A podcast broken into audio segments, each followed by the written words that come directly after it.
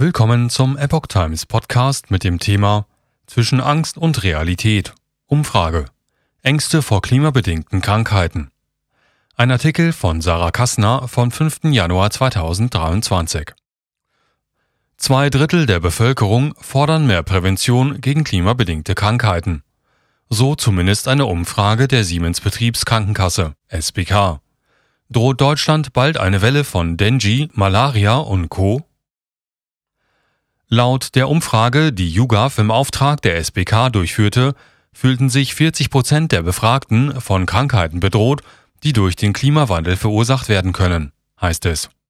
Die Sorge, zunehmende Tode durch Hitze und Infektionen mit dem Dengue-Virus oder FSME in Deutschland. Bei den 18- bis 29-Jährigen fühlt sich fast die Hälfte durch solche Krankheiten bedroht. An drei Tagen im November 2022 nahmen insgesamt 2040 Personen an der repräsentativen Umfrage teil.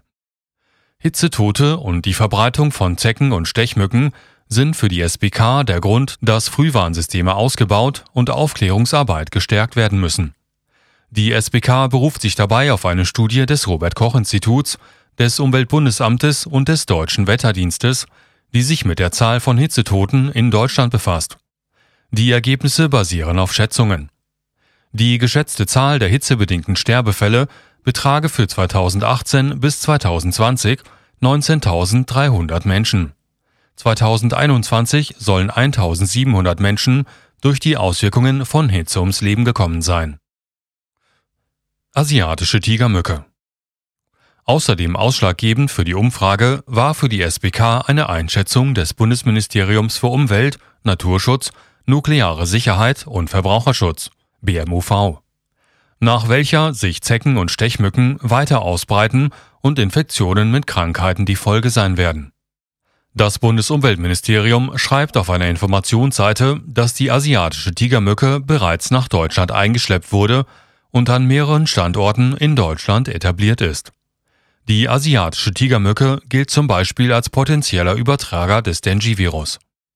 Allerdings gibt das BMUV auch Entwarnung und schreibt, Ihre Populationsdichte ist aktuell aber zu gering für das Auftreten von Krankheitsausbrüchen.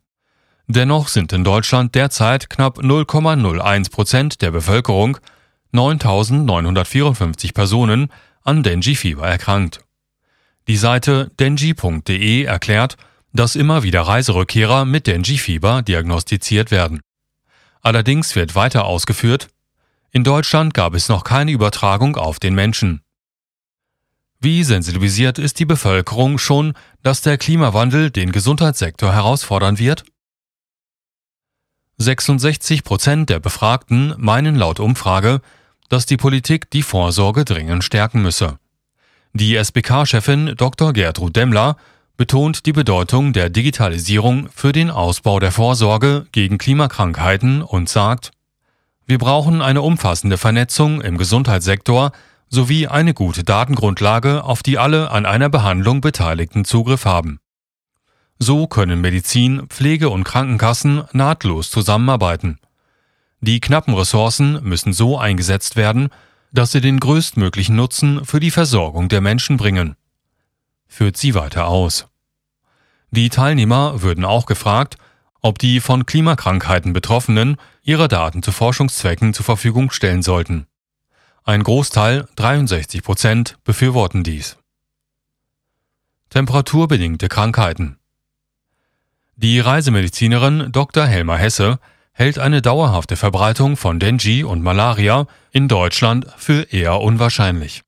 Den Begriff klimabedingte Krankheiten lehnt sie ab. Es sind temperaturbedingte Krankheiten erklärt Hesse.